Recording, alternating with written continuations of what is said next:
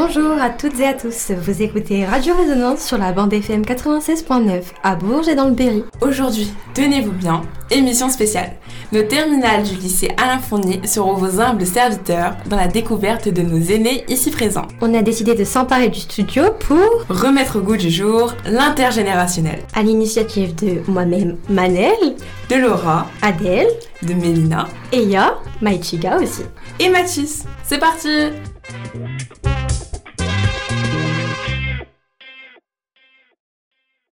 Aujourd'hui, nous sommes en compagnie de Madame la maire adjointe à l'intergénérationnel, Madame Marie-Hélène Biguet. Alors euh, bonjour. Bonjour. Bienvenue et merci d'être venue. Comment allez-vous?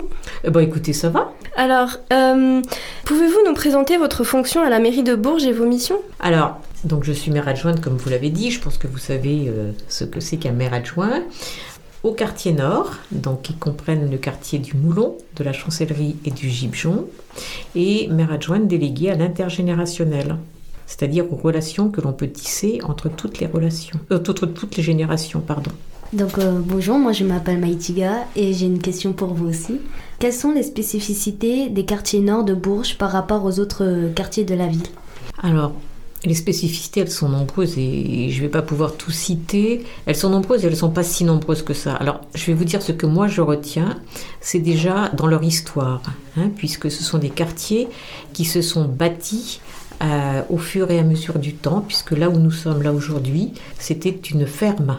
On n'imagine pas, mais euh, voilà, donc dans l'histoire, euh, il y a ces quartiers se sont construits. Alors, je dirais le Moulon est un des quartiers les plus anciens qui s'est construit, notamment les maisons se sont construites euh, dans les années 30, après, euh, après la guerre de 14-18, où les premières, euh, je dire, les premières entreprises sont arrivées, Michelin, Rosière, il y avait une fabrique de toiles cirées dans ce quartier, et donc les ouvriers après, petit à petit, se sont installés là, ont fait leur, leur maison.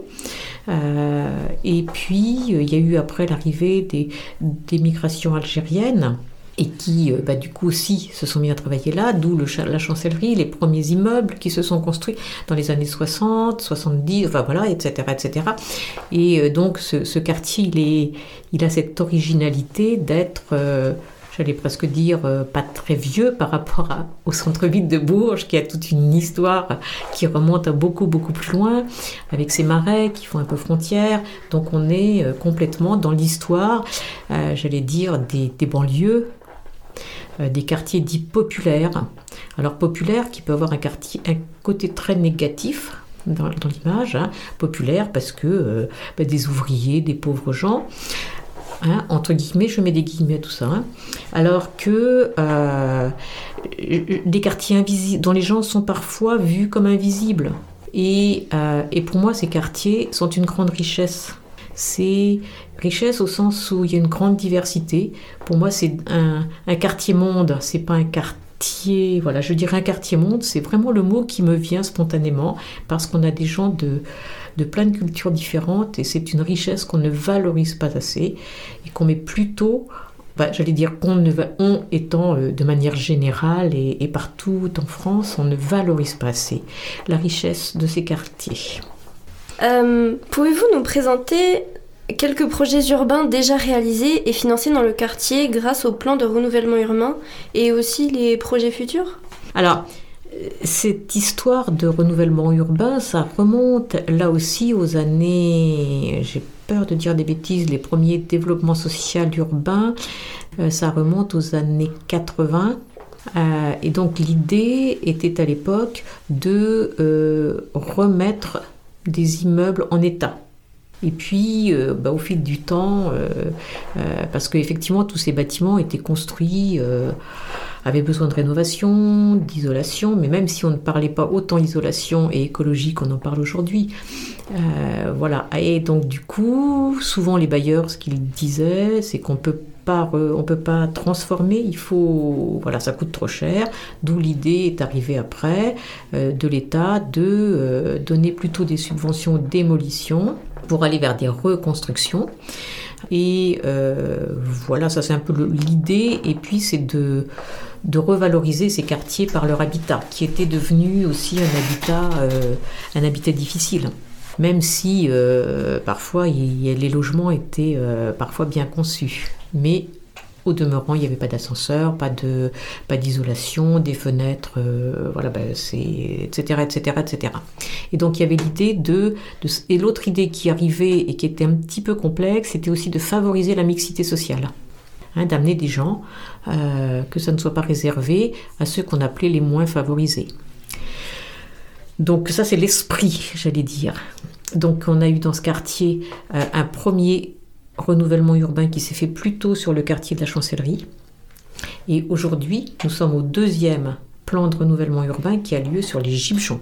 Ce qui n'empêche pas que sur le Moulon, on a aussi eu quelques opérations qui sont en cours. Euh, puisque même si on est toujours dans les quartiers nord, si on habite au Moulon, on habite au Moulon, on n'habite pas à la Chancellerie. Et si on habite à la Chancellerie, on n'est pas au Gibjon. Il y a eu toujours dans, dans l'histoire des rivalités de quartiers euh, parce que chacun ayant son image. Euh, et donc, du coup, ça reste Moulon, Chancellerie, Gibion. Euh, donc j'ai perdu le fil de alors, quelques projets. Donc le projet, le gros gros projet là qui va nous emmener jusqu'à encore quelques années, c'est vraiment sur le quartier la démolition de ces quartiers. Et après il va y avoir la phase de reconstruction. Alors ça, ça a été une très grande bagarre, euh, j'allais dire politique, euh, puisque l'équipe précédente avait euh, très peu prévu qu'il y ait de reconstruction. Et lorsque nous sommes arrivés en 2020 en responsabilité, on s'est dit que ce n'était pas possible de laisser si peu de reconstruction dans ce quartier. Donc il y a eu, donc ça après c'est très très administratif et je vais vous passer les détails, des clauses pour essayer de revoir, de revoir, de revoir et d'arriver à plus de reconstruction.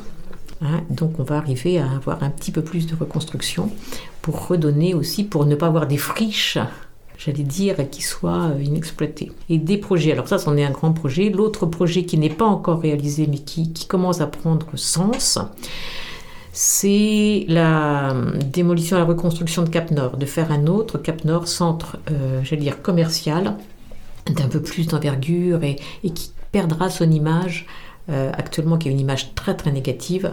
Donc ça c'est un, projet euh, structurel euh, là qui commence parce que c'est pareil, c'était des des copropriétaires, on voyait Carrefour en était un, le pharmacien en est un autre, l'autre boutique en est une autre, donc c'est très complexe.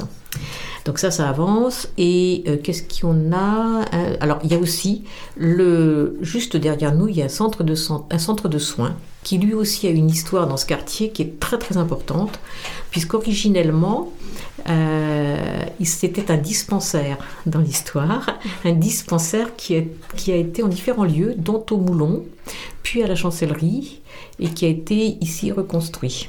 Et au départ, il a été monté par une communauté de religieux, ce dispensaire. Euh, puis repris euh, par la ville, etc. Donc un des grands projets, c'est de dépasser, que ce ne soit plus qu'un centre de soins, mais que ce soit un centre de santé. Centre de santé qui accueilleront des médecins et des médecins salariés par la ville. C'est pour ça que ça prend la donnée centre de santé.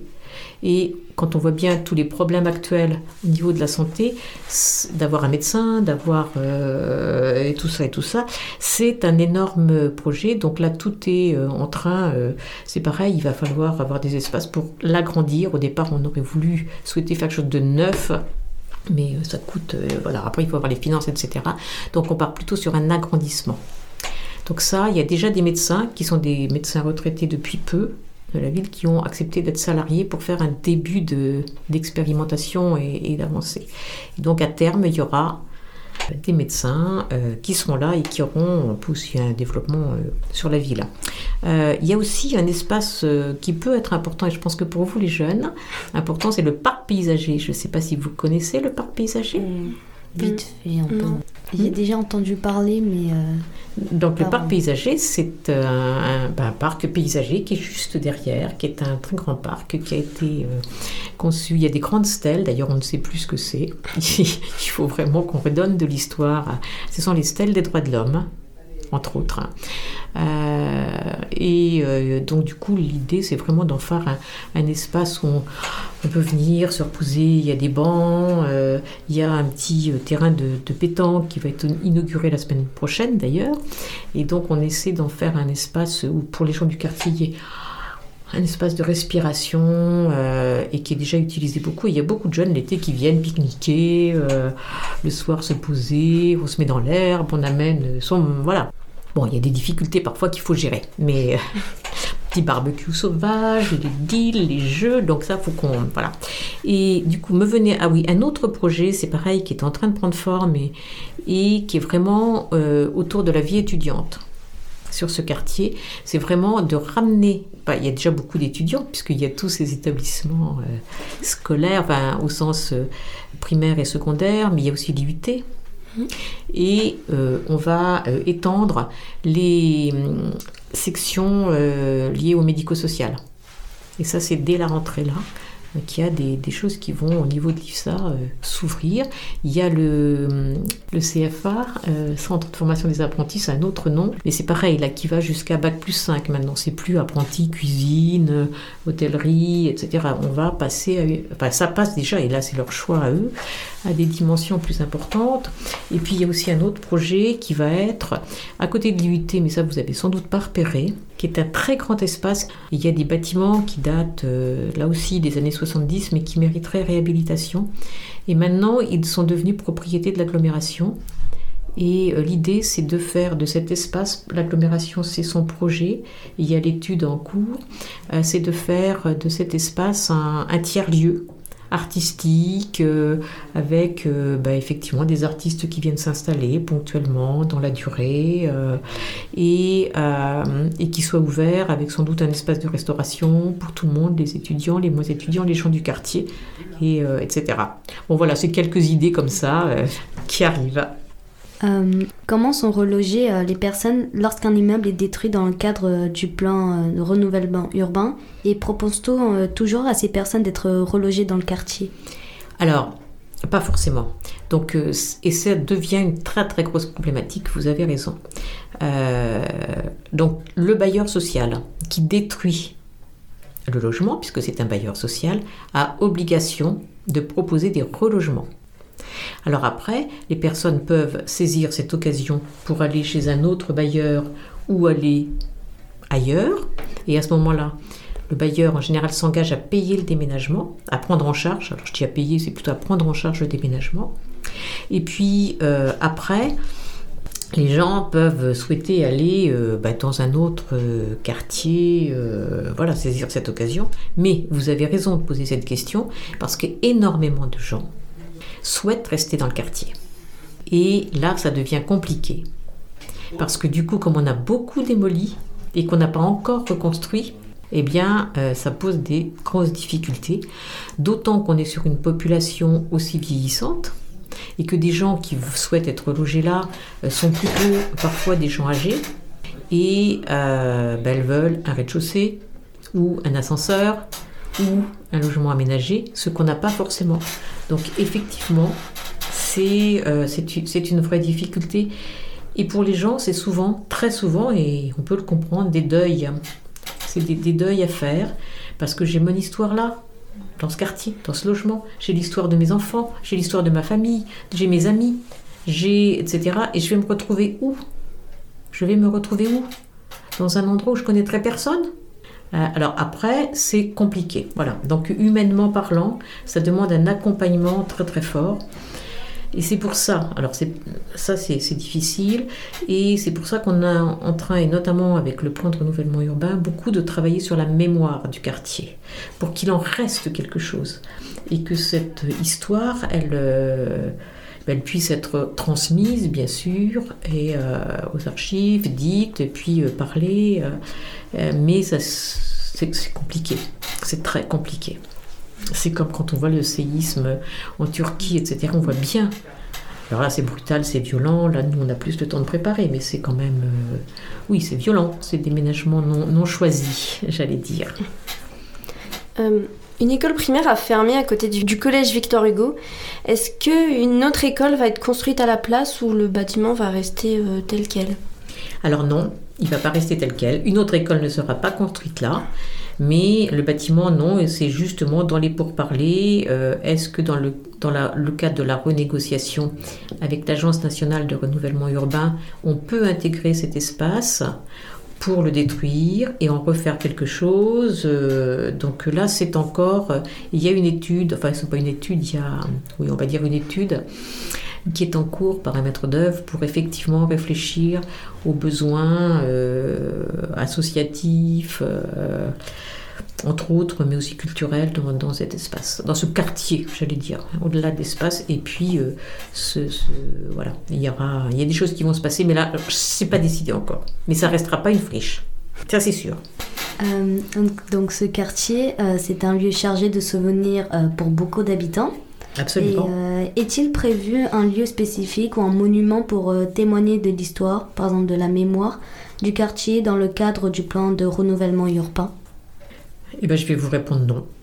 Alors oui, dans le sens où on recueille de la mémoire pour en faire, euh, pour en faire des choses, mais par exemple, le, j'ai plus les dates en tête en mai, il va y avoir deux jours où l'association MAMB va justement, elle a recueilli de la mémoire, des sons, etc., va présenter, projeter ce travail, euh, par exemple, hein, mais il y a pas en soi de monuments. Il y a d'autres, au PRU, on travaille aussi sur des dessins, des images qui sont en train de se faire.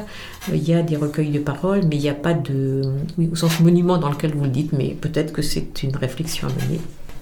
Euh, dans le quartier, des actions sont-elles menées en faveur des personnes âgées, notamment pour les soutenir pour soutenir les personnes âgées isolées?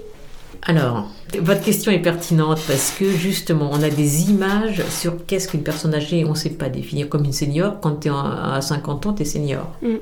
Si je prends, euh, on n'est plus à 70 ans les mêmes que étaient nos parents parce que la société a évolué, parce que plein de choses. Donc c'est difficile. Alors les personnes âgées, parce qu'on peut avoir 40 ans, et on peut avoir 40 ans et être en situation de handicap et avoir aussi besoin d'être aidé. Oui. Hein, c'est dans, dans, ce sens-là où je reprends un petit peu votre... Euh, et je comprends votre question hein, au demeurant, parce que c'est la question classique. Mais je veux dire, c'est pas qu'une question d'âge. Alors certes, des personnes plus âgées, beaucoup plus âgées, euh, peuvent avoir besoin, peuvent avoir besoin d'aide. C'est clair. Euh, donc je ce que je, quand je dis ça, c'est pour dire que l'autonomie n'est pas qu'une question d'âge elle est, euh, c'est différent. Mais alors oui, le CCAS de la ville de Bourges euh, vient de lancer une application qui s'appelle Ensemble. Hein, et qui est euh, où on peut s'inscrire, voilà, parce qu'on a besoin d'un petit service et puis que d'autres volontaires eh ben, vont venir faire ce petit, ce petit service. Alors après, par exemple, il y a eu à Noël, enfin non, c'était pas Noël, en janvier, le repas des aînés organisé euh, par le CCAS avec un outil. Il y a le, hameau de la fraternité, tous les ans, qui fait le bal, euh, je ne dirais pas le bal des seniors, mais le bal, quoi. C'est plus des seniors qui vont. Euh, il y a des lieux comme le centre social, bah, je dis comme le hameau, il y a un nombre d'associations encore sur ce quartier qui œuvrent pour l'ensemble de la population, mais aussi pour des personnes un peu isolées si elles acceptent de sortir. Oui. Euh, de la même manière, euh, des initiatives sont-elles envisagées euh, pour favoriser la rencontre et les échanges entre les différentes générations? On essaye, la preuve aujourd'hui. Alors, j'allais dire oui, il y a des choses qui, qui commencent à exister. Parce que c'est tout à fait juste ce que vous dites, c'est qu'on avait tendance jusqu'à maintenant à penser que c'était des jeunes qui devaient aller aider des vieux pour faire euh, caricature. Alors qu'en fait, moi je suis, et dans ma délégation, plutôt sur l'idée de la transmission. On a tous à s'apprendre quelque chose. Vous, vous avez des choses à apprendre, des personnes euh, vieillissantes ou d'autres générations, et vice-versa. Eux ont a, des choses à vous apprendre, à vous transmettre. Parce que je ne dirais pas apprendre, parce qu'on peut y mettre un truc un peu comme à l'école, non, euh, transmettre. Et on peut faire des choses ensemble. Alors là, jusqu'à maintenant, euh, bah, il y a euh, bah, le recueil de mémoire dont je vous parlais tout à l'heure, a été fait un petit peu en intergénérationnel et ils ont essayé de retrouver tout type de génération. Il y a ce que vous faites là immédiatement. C'en est un très bel exemple, merci. il y a une association qui s'appelle Ensemble de générations qui en fait, fait de la cohabitation, c'est-à-dire vous êtes étudiant, vous avez, euh, voilà, vous pouvez être accueilli, hébergé chez une personne euh, vieillissante, on va dire, qui met à votre disposition bah, une chambre et le, confort euh, ad hoc, et en contrepartie, bah, vous passez une soirée ensemble, vous allez faire les courses ensemble, si elle n'a pas de voiture. Enfin bon, voilà, c'est en fonction du binôme, j'allais dire, que les choses peuvent se faire. Euh, après, c'est des lieux où on peut euh, se, fréquenter. Euh, après, il y a, oui, il y a d'autres. C'est des pour l'instant, il y a la MJC d'Anières, la maison des jeunes d'Anières. Donc Anières est un quartier qui est juste derrière le Moulon, qui a mis en place énormément d'activités intergénérationnelles, des jeux, de la pétanque, pas que des jeux, mais aussi des, voilà, plein d'après-midi. Alors là, c'est toute génération, les parents, les grands-parents. Euh, alors grands-parents au sens large. Et puis après, il y a des initiatives euh, un petit peu singulières qui sont euh, au coup par coup. Je pense à une dame, euh, une jeune, Lina, qui disait Moi, j'ai jamais de grand-mère qui vient me chercher à l'école, à la maternelle. Ben oui, sa grand-mère, elle en avait qu'une qui était au fin fond de l'Algérie, l'autre était décédée. Et euh, voilà, et, puis elle voulait faire de la danse, elle avait 7-8 ans, non, elle, ouais, à peu près. Elle voulait faire de la danse aller au conservatoire, donc depuis le Moulon pour aller au conservatoire, c'était un petit peu compliqué. Sa maman finissait à 19h30, et donc on a cherché, cherché une voisine pour l'accompagner, enfin, voir si c'était possible de l'accompagner. En fait, c'est la dame que vous allez recevoir tout à l'heure, euh, France. et, euh, et donc, du coup, elle a fait ce, transfert régulièrement. Puis elles ont noué des liens. Puis elles sont allées au cinéma ensemble. France l'a emmenée au cinéma. Et puis elles ont fait des sorties. Et puis, euh, voilà, il y a eu des, liens un peu comme une grand-mère avec ses petits-enfants. Et aujourd'hui, Lina, elle, est en, elle rentre en licence. Et euh, quand on lui dit mais pourquoi t'as fait prépa art et tout ça et puis euh, puis maintenant tu es en licence euh, je crois qu'elle est à la Sorbonne euh, aussi en section je sais plus si c'était ben, c'est France c'est grâce à France que j'ai découvert tout ça. Donc vous voyez il y a des choses qui peuvent se qui peuvent se passer. Alors France elle dit oh ben non c'est pas moi parce qu'elle est modeste. Ben, c'est plein de choses voilà. Après je veux dire il y a des choses individuelles puis après, ça passe à des organisations plus collectives. Et puis, il faut qu'on en développe. Et si vous avez des idées, je prends. Je prends et je pense même qu'on pourrait faire, si on avait des, mixtes dans des associations, euh, il y aurait plein de choses. hein. Je prends vos idées. Euh, J'ai une question personnelle. Euh, Est-ce que c'est difficile d'avoir le poste de maire adjointe euh, Quels sont vos parcours, les études que vous avez euh, fait Alors, donc qu'est-ce que j'ai fait comme études J'ai fait. euh, mon premier diplôme, c'est assistante sociale. Et euh, voilà, donc je suis assistante sociale depuis 1976. Enfin, j'ai été assistante sociale, puisque maintenant je suis retraitée, depuis 1976. Et comme je, pour avoir une bourse, si je puis dire ça comme ça, bah, pour avoir des financements, puisque j'étais sur Paris, la Caisse nationale d'allocation familiale à l'époque octroyait des bourses à des étudiantes dans, ces, circuits, à condition qu'on, à la fin de notre diplôme, on redonne trois années ou cinq années, suivant le nombre d'années où on avait été aidé, dans une caisse d'allocation familiale. Donc c'est comme ça que je me suis retrouvée à Bourges parce que je ne suis pas d'ici. Euh, donc j'ai et donc j'ai été assistante sociale dans ce quartier à la chancellerie puisqu'à l'époque c'est la caisse d'allocation familiale qui gérait le travail social. Donc j'étais sur le quartier du Moulon en particulier. Euh, donc voilà, et puis j'ai une formation, euh, j'ai fait toute ma carrière à la caisse d'allocation familiale. Et, euh, j'ai fait une formation en sociologie. J'ai une licence, une, alors à l'époque on disait DESS, c'est un master 2, aujourd'hui en sociologie du développement. Et donc pour aller plus loin dans votre... oui, comment on devient mère adjointe En fait, j'ai pas choisi d'être mère adjointe. Enfin j'ai pas choisi, c'est pas le mot qu'il faudrait dire. Je sais plus en quelle année, j'ai un souvenir très très précis. J'étais, je me revois là à mon travail et j'ai un appel euh, de Jean-Claude Sandrier qui était à l'époque euh, maire. Il terminait le mandat de Jacques Rimbaud, qui m'appelle et qui me dit euh, vous êtes voilà on fait une nouvelle liste alors je sais plus si c'est en 2001 ou si c'est le mandature d'avant on fait une liste euh, voilà commune de la gauche, mais on a décidé d'ouvrir à des gens de la société civile, c'est-à-dire des gens qui n'étaient pas dans des partis, ce qui était assez nouveau à l'époque. Et il nous dit, et il me dit, et votre nom est sorti. Donc est-ce que vous accepteriez? Et je m'étais jamais posé la question. Donc j'ai réfléchi, oui, non, pourquoi, euh, ça engage à quoi, euh, se présenter, voilà. Donc ça m'a amené à reposer mes, des questions d'engagement. Et du coup j'ai dit oui pour être sur cette liste. J'ai dit oui parce que, alors j'avais assez confiance dans cette personne, ça correspondait à des valeurs que je pouvais porter aussi.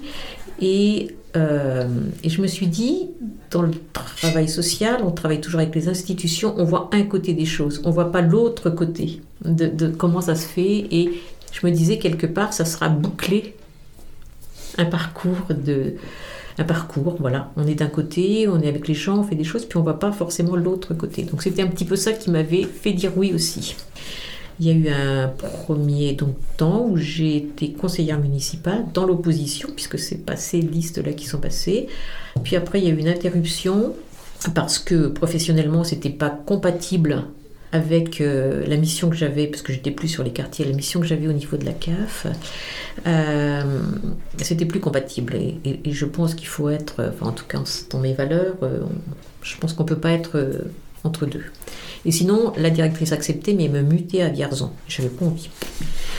Donc voilà, j'ai été un mandat sans rien faire. J'ai, enfin voilà, rien. Et puis, on m'a redemandé en 2014. Ouais, 2014. On est venu me redemander, là aussi, les toulistes m'ont demandé de gauche.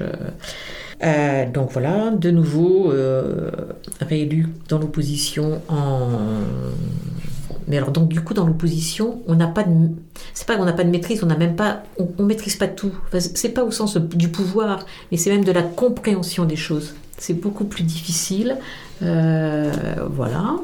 Et puis bon là, on est reparti et du coup. Euh, en plus, j'étais en retraite, donc j'avais plus de temps et euh, c'était aussi euh, l'une des conditions de se dire, eh ben, être maire adjoint, euh, ben, pourquoi pas Et euh, compte tenu de mon histoire, j'allais presque dire, ben, les quartiers nord, euh, ça avait du sens. Et puis l'intergénérationnel, ben, un petit peu aussi. Oui, Donc il n'y a pas de diplôme particulier. C'est-à-dire qu'en ce qui me concerne, je n'ai pas un parcours politique au sens de politicien d'appartenance à un parti. Même si je peux être, on est relié à des partis, mais voilà. Donc vous pouvez devenir un jour maire adjointe si ça vous intéresse et d'abord conseillère municipale et tout ça. Et je vous encourage à cet engagement citoyen. Euh, merci beaucoup d'avoir répondu à nos questions. C'était très intéressant et euh, ce fut un plaisir. Eh ben, merci beaucoup à vous et j'espère qu'on pourra continuer des échanges. et puis belle réussite au bac. Merci, merci. beaucoup.